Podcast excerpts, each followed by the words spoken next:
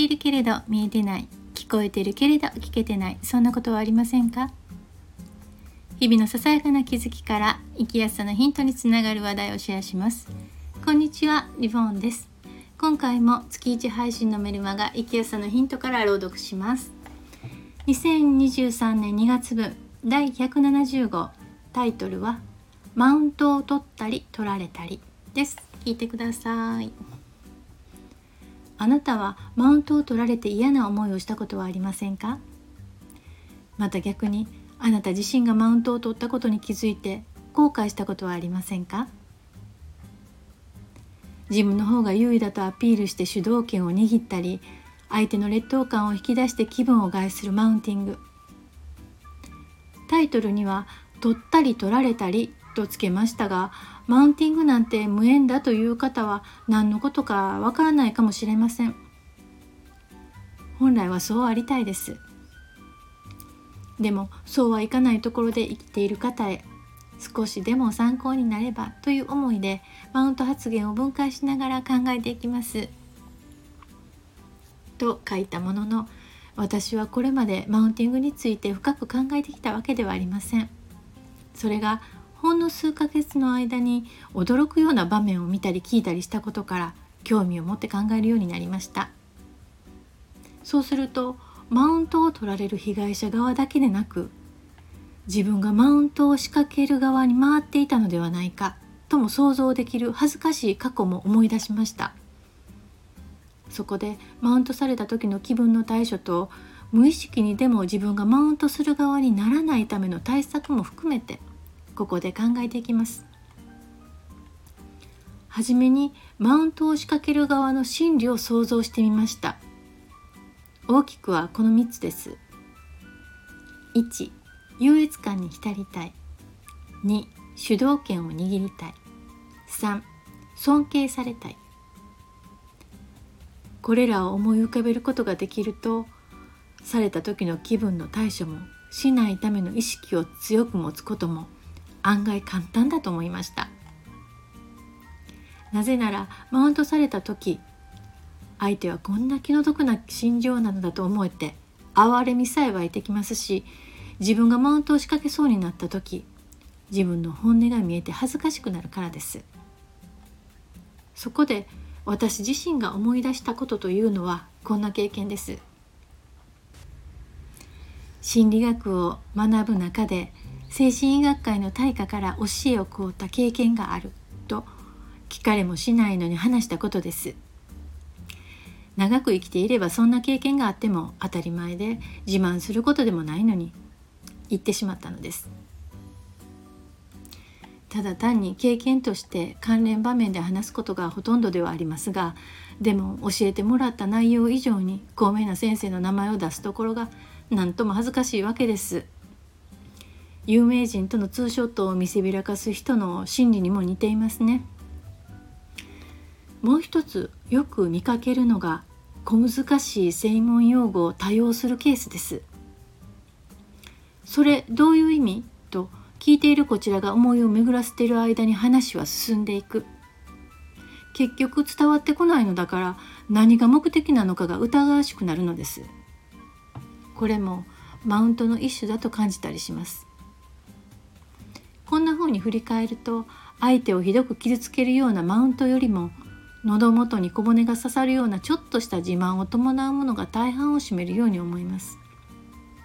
そう思うと年長者の苦労話や自慢話も度が過ぎるとうんざりさせられる上マウントにもつながりかねません。私自身が気をつけねばと思えてきます。教訓として伝えることと苦労話や忍耐力の強さ。知識自慢や人脈自慢のひけらかしは神一重そんな中ありがたい教えをくださる方の発言は鮮やかなリスペクトにつながります。方や亀の甲より年の甲と言わんばかりのおせっかい発言はそこの浅さが透けて見えます。加えて感じることとして同じ表現にもかかわらず人によって与える印象の違いです。例えばこんな発言です私はこんな本を読んでこういう順序で学びを深めてきました。参考にするといいよというアドバイスをいただいた時です。それが自慢げで嫌味に聞こえる人。正直な方だと感じられる人。またこの人についていきたいと広い背中を感じさせる人。これらの違いは日頃の人当たりなどから汲み取られるその人のキャラクターが作り出すのでしょうね。つい口に出た地盤にもつながりそうな表現であっても相手を思いやる姿勢を持つ方のそれは可愛く思えたりすることもあります一方いくら事実でも相手を軽く見る温かみが感じられない人からはそれなりのものしか伝わってきませんマウントされた場合の気持ちの対処をと書き出しておきながら私自身の自戒が多くなりました。本題に戻ってマウント被害者になることが多い方へ。傷つくようなマウントを仕掛けられた場合は一旦は腹が立つものの冒頭にも書いた相手側の心理状態を思い出してもらいたいです。1番優越感に浸りたい。2番主導権を握りたい。3番尊敬されたい。相手の心情がこんなかわいそうな状態なのだと推察できれば苛立つことすらアホらしくなるでしょう。そしてそんな相手はできる限りの方法で放っておきたいものです。最後にこの件にかかわらず対人場面で強く思うことはいつも同じだと思い返しました。それは心の中で何を思うかはその人の自由。でもそれをどう表現するかに知恵を使えるかどうかがその人格をも左右するということ。日頃から相手に温かさを注ぎウィットの効いた表現で包み込むような態度が取れる人に私は憧れます。相手の心をくじくのではなく関わる人の気持ちをそして何より自分の気持ちを上向ける表現力を持つことに意識を向けておく。それがマウント発言も含めネガティブな気分から元気を復活させてくれるように思います。今月はマウントについての傾向と対策を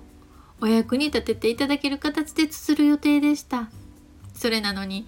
月末の今日ギリギリの今まとめた内容が自分への戒めの方が大きくなってしまったこと。どうぞお許しください。読んでくださる方の中でたったお一人でもこの内容が参考になれば幸いです。朗読は以上です。